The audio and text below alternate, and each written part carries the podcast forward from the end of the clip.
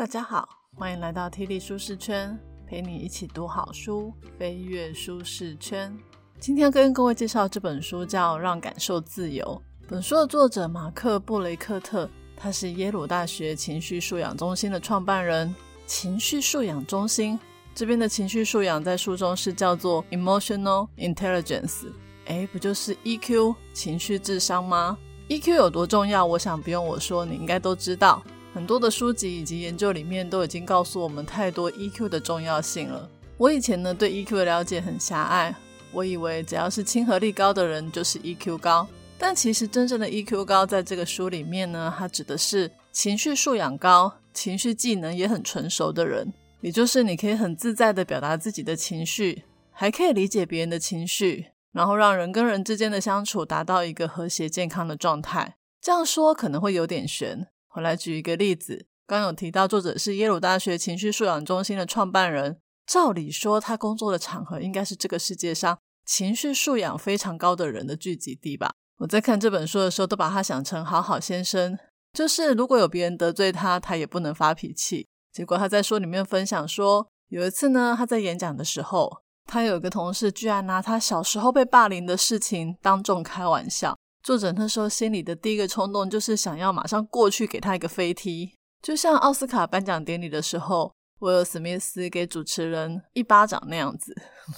不知道大家还记不记得？不过呢，作者他是 EQ 专家，所以他忍下来了。后来下台的时候呢，他跑去跟那个同事说：“我不知道是什么原因让你说这些话，但这并不酷，而且你永远不准再这么做。”哇哦，他很勇敢的表达他自己的情绪。也让对方知道他踩到他的底线，而作者没有冲动打人，这么做呢，结果留下来的却是别人对自己的尊重。我不知道这样算不算是最好的方法，但是我觉得很酷。不过说真的，好的情绪智能的展现也没有标准答案。在过去呢，我们都知道 EQ 很重要，尤其是在人际互动或者是工作的场合里面，感觉高情绪素养是一种加分，可以让人更胜任自己的工作、自己的角色。也更适合当领导者，而且这本书也告诉我们，具备情绪技能还可以让身心病的状况减低。作者说呢，他写这本书的目的是希望每个人都可以学会分辨、表达以及驾驭我们的感受。我们可以利用这些情绪技能来创造一个令人满意的生活。简单的说，如果你想要更快乐，也希望你身边的人更快乐，一定要来看这本书哦。好，那我们就开始吧。本节 podcast 将为你带来以下四个部分：一、辨别你的情绪；二、理解你的情绪；三、调节你的情绪；四、工作中如何善用情绪技能。如果有人问你现在觉得怎么样，你会怎么回答呢？如果是不太熟的人，我通常会说很好。很好的意思就是你也不是真心想要知道我怎么样。回答很好呢，就是说可以结束这个话题了。如果是稍微熟一点的人，我可能还会透露一点现在的状况，或许是还不错吧，但是也有可能是有一点点不太好。通常呢，我也不会讲超好的或者是很糟糕，因为怕把别人给吓到。人家本来只是客套的问一下，并不是要跟你做心理智商。如果你太自我揭露的话，对方应该会想要赶快找个话题结束吧。但这本书却告诉我们要培养优质的情绪技能，第一个步骤就是要辨别情绪。如果我们连问自己现在感觉怎么样，或是问别人现在感觉怎么样，都觉得很别扭、不自在，那我们就没有办法开始第一步。不知道大家在职场上有没有碰过一种状况，就是有同事可能在工作场合中崩溃了、大哭了，或者是暴怒了。如果这个同事呢是主管，大家可能会容忍他；但如果是一般同事，主管还有可能跟他说：“不要把你的情绪带到工作里。”事实上，我们的确被这种无形的潜规则教育说，在工作里不可以有情绪，要当个理性的人。但其实呢，这样做是非常的不健康，因为我们越是忽视我们的感受，越是压抑它，只会让它变得更加强大。这也难怪，很多针对上班族心情调查的问卷都告诉我们，大部分的人都觉得工作不快乐。我想大家都希望在生活中的每个层面都很快乐。如果想要更快乐，我们就必须要学习情绪技能，这听起来好像是一门很高深的学问，但其实也只有五大步骤而已。而且书里面给这五大步骤一个很好背的英文缩写，叫做 Ruler，R U L E R，统治者。第一个 R 呢，就是 recognizing 辨别情绪；第二个 U 呢是 understanding 理解情绪；第三个 L 是 labeling 标记情绪；第四个 E 是 expressing 表达情绪；第五个 R 是 regulating 调节情绪。这五大步骤在书里面其实都有非常详细的说明。建议你如果想要养成扎实的技能，可以买书来看，再精准的去练习。我今天只会介绍五个步骤中的三个，让你可以知道基本的情绪素养有哪些概念。首先来了解第一个步骤，R 辨别情绪。这个步骤的重点就是透过注意自己的想法、行为，还有身体变化，或是注意别人的脸部表情、肢体语言、声音变化，来分辨我们自己跟别人的情绪。在分辨情绪的时候呢，大部分重要的线索都是来自于非语言的线索，因为呢，用说的比较可能会说谎。就像你问别人感觉怎么样，大部分的人都会用客套话来回答你，所以我们必须要透过非语言来观察。我们可以先从自己来练习。你在有情绪的时候，可以检查一下自己的生理线索，像是有没有心跳加速，拳头有没有握紧，胃会不会觉得很痛，还是你觉得很冷静、很自在？用这些方法呢来判断我们现在的感觉。可能有人会说，感觉不就那几个吗？喜怒哀乐。但可能也会有人说。哇，感觉是成千上百个，光是喜就有喜悦、喜滋滋、欢喜、惊喜、欣喜、狂喜。如果真的把各种感受的词汇都列出来的话，根本就列不完。所以这本书很棒，它在第一个步骤呢，就先给我们一个很简单的情绪仪表图，那我们可以先把情绪划分成四个架构。我个人觉得，如果真的有理解起来的话，会非常好记哦。我要讲喽。这个时候呢，请把你的国中数学搬出来，我们来画一个四象限图。S 轴是令人愉悦的程度，从非常不愉悦到非常愉悦。Y 轴呢是活力的高低，从非常低到非常高。好，四个象限画出来之后，你很自然就知道，第一象限是正正，也就是右上角那一个。在这个象限里面，愉悦程度高，活力也高。想象一下，又开心又有活力。是不是很像喜怒哀乐里面的乐？好，那我们先把这个区域画上黄色。那第二个象限负正，就是左上角那一个。这个时候呢，愉悦的程度低，可是活力很充沛，也就是你不开心，但是却是很有精神。那表示呢，你可能是在生气、暴怒、沮丧或者是害怕的状态。怎么判断这个时候是很有活力、很有精神呢？它指的是。你的身体可能会觉得很紧绷，呼吸会变浅，心脏会跳得很快。大家呢不要以为一个象限里面只有一种情绪，它只是先做个区隔分类。其实每个象限还可以依照程度细分成二十五种情绪，所以整个情绪仪表图里面有一百种情绪。而在左上角这个愉悦低、活力高的象限里面，就同时出现生气跟害怕这两种很不一样的情绪。哦，对，这个象限要给它的颜色是。红色，第三个象限是负负，左下角那个愉悦程度跟活力都很低，大家听了有没有一种很忧郁的感觉？嗯，这一块就是这种感觉，所以它是蓝色的。而这一块里面也有二十五种情绪，像是悲伤、冷漠、沮丧、同情、关怀，都在这个里面哦。而这里指的活力低、精神状况差，通常是表示你的眼神可能很落寞。可能会皱眉头，姿态可能是垂头丧气的样子。好，那最后一个象限是正负，右下角那个愉悦程度高、活力低，这个区块是绿色的。在这个象限里面，你会觉得很平静、很自在、很祥和又放松，身体可能会觉得轻松自在，呼吸也很缓和。所以第一个步骤其实不难吧？就是透过观察或者是问的，把人的情绪先归类到这四个象限里面。知道你的情绪是处在哪种状态。刚刚第一个步骤感觉好像没有这么难，我们只要看一个人现在是开心还是不开心，再判断他有没有活力，就可以把他目前的情绪归到这四个象限里面。那接下来我们要进入第二个阶段，U 理解情绪。这个步骤最主要是要了解是什么原因让你会有这样的情绪，而且观察这样的情绪会怎么样影响我们的行为。这个部分呢，其实是五个步骤里面最难的。呵呵。怎么一下从最简单跳到最难？没关系，如果这个部分你掌握的很好，那其他就难不倒你了。虽然说这个部分是最难的，但一开始却有一个很简单的问句来触发这一切。那就是为什么？像是问为什么会有这种感觉？为什么是现在？我来讲一个真实发生在我身上的例子。大家都知道，我们家丽慈现在是国三生，我跟我老公偶尔会帮她补习一下。我本来以为这个应该很简单，所以我从来也不备课，都是边看讲义边教。有一次呢，我在教英文的时候，就遇到一些文法的问题，然后我就被丽慈挑战说：“你刚刚明明说这种状况说要用这个啊，为什么现在又说不是这样用？”哇！我那时候一听，我整个火都上来了。好，来套一下这本书的说法，我处在很不开心。但是活力非常旺盛的第二象限红色区块，也就是说，我现在很火大。当丽子挑战我的时候，我一时不知道怎么说，我就很直觉的说：“啊，就特殊状况啊，外国人都这样讲啊，这种特殊状况你就把它背起来就对了。”后来呢，我的情绪就一直很不爽，口气越来越差，心里一直在想：老娘下班花这么多时间帮你补英文，你还不给我在那边上进一点？如果你平常上课都有听老师讲的话。我有需要这么累吗？我的态度就越来越差，越来越凶，都已经快要到摔书摔笔的地步了。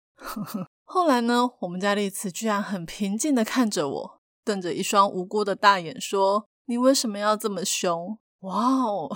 大家有没有发现，丽慈不自觉就用了这个情绪技能的第二步骤——理解情绪。他问了为什么？书里面有提到呢，光是问为什么就可以让对方稍微冷静下来。不会一直陷在情绪当中。我当时真的是深深的体会这种感觉。丽子一问为什么，我就没有这么生气了。然后我就会开始想说：对吼，我在跟一个小孩气什么？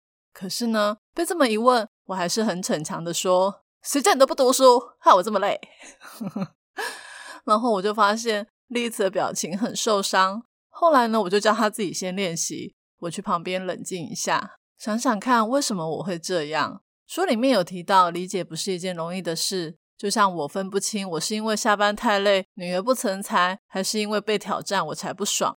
当我们每个人呢找到一个可能的原因的时候，可能还会再引发另外一种情绪。它就像剥洋葱一样，一层一层去挖掘。有的人会觉得很可怕，因为你可能会发现自己原来没有你想象中的美好。但是我们还是要面对，如果不面对的话，硬是压抑，会让我们的心理更不健康。那要怎么找出为什么呢？作者说，我们可以问自己几个问题，像是刚刚发生了什么事，在发生这件事情前我在做什么，是什么引起我的感觉跟反应，在稍早之前有没有发生可能跟这件事情有关的事？套用在我跟丽慈的状况，我很明显的知道，会让我引发这样的情绪，是因为我的权威被挑战了，所以并不是下班太累要花时间这件事让我不爽。而是我觉得我自己在女儿的心中应该是聪明的、崇高的、令人敬佩的，所以当我回答不出她的问题的时候，我的自我形象受到很大的打击，于是我就抓狂了。最后呢，我还是很诚实的面对自己真正不爽的原因是被挑战这一件事情，所以后来我就没有对丽慈这么凶了。不过呢，我那时候也拉不下脸跟她说对不起。我记得我应该是隔一天之后吧，才跟她说我那天情绪失控。我决定每一次教你之前都先祷告一下，这样我比较不会抓狂。回到这本书，理解情绪真的很不容易，不是每个人都可以快速找到问题的核心。作者在这部分要提醒我们一个很重要的点，就是不管是在探索自己的情绪，或是在理解别人的情绪的时候，我们要成为的是情绪科学家，而不是情绪法官。法官呢，主要的职责就是判案。情绪法官呢，就是去判断别人的情绪是好还是坏。像生气就一定是不对的。如果我们在理解别人的情绪的时候，当个情绪法官，我们可能就会说：“你这种情绪不对，你应该要怎样怎样。”你想，如果真的是这样的话，对方应该不会想要再跟我们说话吧？更别说是透露真实的情绪了。而情绪科学家就不一样，情绪科学家在理解他人的情绪的时候，不会做任何的论断，也不会说这样的情绪合不合理。这样的情绪有没有好处？只会问为什么，然后倾听对方的想法，并且带着学习的欲望，想要找到更多的情绪线索来帮助别人解决问题。大家有没有觉得跟情绪科学家相处舒服多了？所以为什么说第二个步骤理解是最困难的？因为你的态度要正确，问题还要问对。这个过程并不容易，但是可以透过不断练习变得更精熟哦。接下来我们先跳过第三、第四个步骤，直接到第五个步骤——调节情绪。并不是说第三、第四个步骤不重要，只是我个人在读这本书的时候，觉得第五个步骤有几个方法特别受用，想跟大家分享。先解释一下什么是调节情绪。调节情绪就是不让情绪来主导我们，而是找到策略来处理我们自己跟别人的感受。简单的说，就是让我们的情绪从不舒服、负面的状况调整到最好的状况。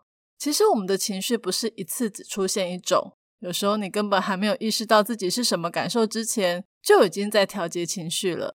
像在工作的时候，如果有同事对你没有礼貌，你可能本来在愉悦、活力低的宁静状态，瞬间变成不愉悦、活力高的暴怒红色状态。但是你会马上把你同事臭骂一顿吗？一般人应该是不太会吧。而这种忍着不发作，就是一种情绪调节。不过，我们总不希望自己老是用忍着不发作的策略来压抑情绪吧？这样子也太容易内伤得忧郁症了。作者呢，在书里面介绍了五种策略，我想跟大家分享一个最简单跟一个最炫的策略。最简单的策略就是调节你的呼吸，有没有超简单的？呼吸这种事情，你每天都在做，不做还不行。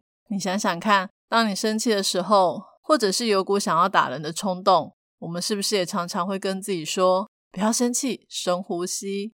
但是这边讲的呼吸指的是正念呼吸，就是全心全意、认真的呼吸，感受身体的感觉。作者建议我们要用鼻子呼吸，因为用嘴巴呼吸会比较快，而且比较浅，反而会重新活化压力反应的系统，所以记得要用鼻子哦。再来就是你要数着你的呼吸，因为当我们数着呼吸的时候。重复可以让我们感到平静，让你的情绪可以重新回到平衡跟控制的状态。像我有用三星的健康 App，它里面有一个测量压力的功能。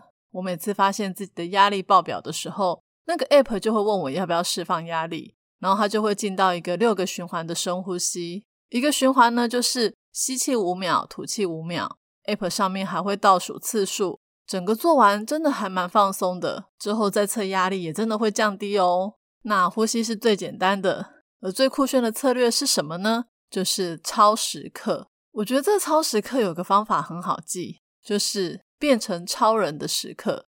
超时刻呢有四个步骤，第一个步骤就是当你感觉到转变了，例如你被激怒了，或者是你可能有一股冲动想要去做一些可能会让你后悔的事，你有没有觉得这个情境很像超人嗅到了周围的环境有危险了？而第二个步骤呢，就是。停止或暂停，为什么呢？因为冲动通常没有好事。我们常常在气头的时候会说一些当下很解气，但事后超后悔的话。所以这个时候先暂停一下，你可以用刚刚的呼吸法来帮助你暂停。好，这个暂停的时刻，我个人觉得很像超人走到电话亭换装，让自己先停一下。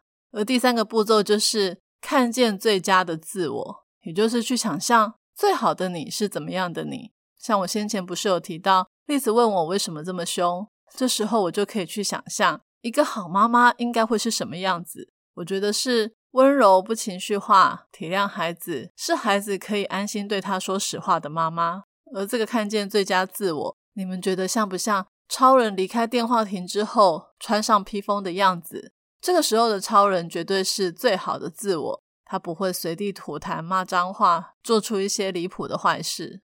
而第四个步骤呢，就是制定策略，并且采取行动。也就是这个时候，你真的要去执行拯救地球的任务了，就像超人去跟坏人打一场架。而处在情绪调节的我们，就是要找到一些方法来帮助自己。像是我跟丽慈的那个状况，我当时最好的策略就是先冷静。就算没有办法马上变脸成为一个天使妈妈，但至少不要发脾气，让自己回到绿色的宁静阶段。然后当天晚上或是隔天，再鼓起勇气跟女儿说对不起。我觉得说对不起的这个时刻就是超时刻，也就是让你的人生再次胜过情绪的高光时刻。鼓励大家可以多多启动超时刻哦。大概讲了培养情绪技能的重要步骤之后。最后，我们来聊一下在工作中的情绪技能。很多企业呢都说他们很重视 EQ，也相信高的情商会让内部的领导更顺畅，外部的顾客关系更好。但事实真的是这样吗？讲一个实际发生在我朋友身上的故事。我朋友说，他们部门的人每天上班都会去问老板的助理说：“今天老板的心情怎么样？”如果老板心情不好，就知道今天皮要绷紧一点。有什么要请他批准的，就挪到下次再说。如果老板心情好的话，那就可以闲聊几句，跟他建立关系。但是呢，也不能太 over。我的朋友有一次就很白目，他看老板心情不错，居然跟老板说：“哦，你应该来做做看我的工作，你就会知道我们有多辛苦。”老板被他这么一说，马上变脸，就说：“那你要不要来做我的工作，看看我每天压力有多大？” 这个呢，就是情绪技能不太好的状况。好好一个场面，居然就被搞砸了。不过我这个朋友也不用太气馁。作者说呢，根据研究显示，位高权重的人往往对周围的人情绪比较没有反应。也就是说，老板通常比较自我，而且位高权重的人听到别人描述他们的苦难的时候，也会比没有权势的人更没有同情心。所以基本上，老板就是 EQ 差，雷点太多，所以大家本来就很容易踩雷。那身为社畜的我们该怎么办呢？书里面有提到，美国教育界过去一直以来都在学校推广情绪教育，让孩子从小就可以学习怎么掌握 Lula 的五大技能。我有问丽子，他们在学校有上过这种情绪管理的课吗？他说有诶，国小六年级的时候，上下学期每一周都有两堂的情绪教育。我在书里面讲的这些情绪技能，原来他以前都学过了。天哪，我都不知道我女儿背着我偷偷练功这么久。难怪在我发火的时候，她还可以冷静的问我为什么。我真的觉得现在的政府教育很不错，诶这种课真的超重要的。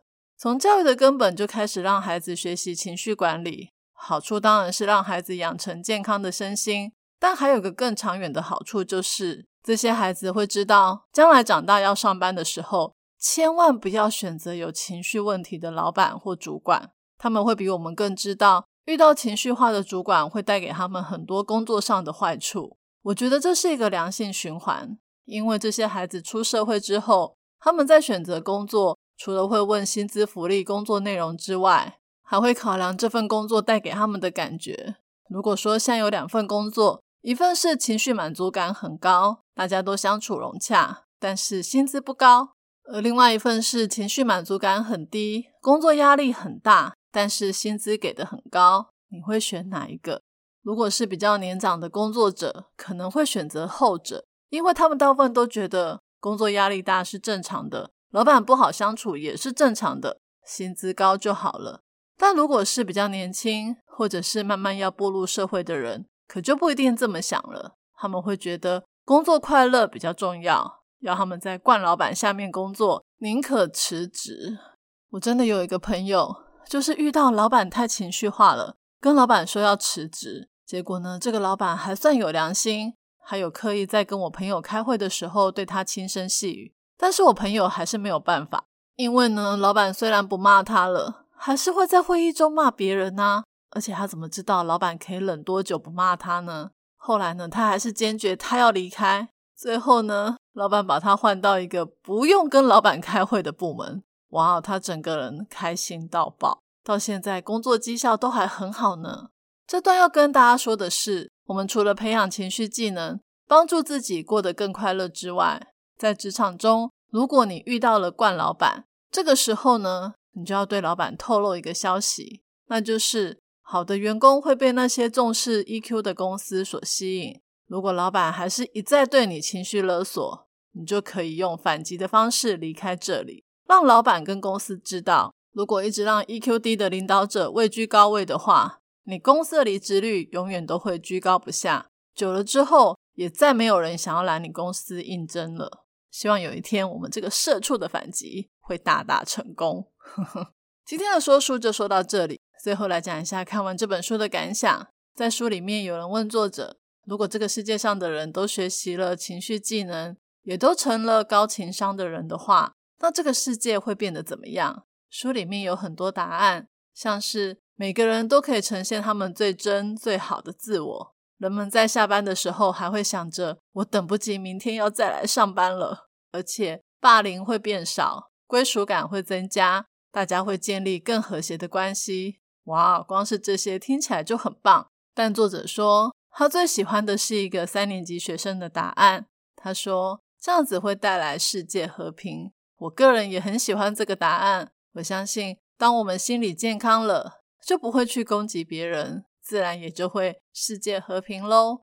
今天我要送给大家的三个知识礼物，分别是：一、理解情绪的时候要当情绪科学家，不批评，不论断，耐心倾听，找出引发情绪的真实原因；二、超时刻就是先暂停，深呼吸，想象自己最美好的样子。让自己变身成超人来面对挑战。三高 EQ 不等于老好人，要适时的让对方知道，倘若一直用情绪来攻击人，最后吃亏的是自己哦。我已经把今天所有的重点内容都放在我的部落格 Podcast 的说明栏有连结。这一节题目是：听完了这本书之后，你现在处在哪种情绪当中呢？欢迎你留言跟我分享你的看法。愿上帝帮助我们学习好的情绪技能。不只帮助自己更健康，也帮助别人更快乐，进而创造出一个具包容性、同理心的新世界。体力舒适圈，两周一本好书，我们下次见，拜拜。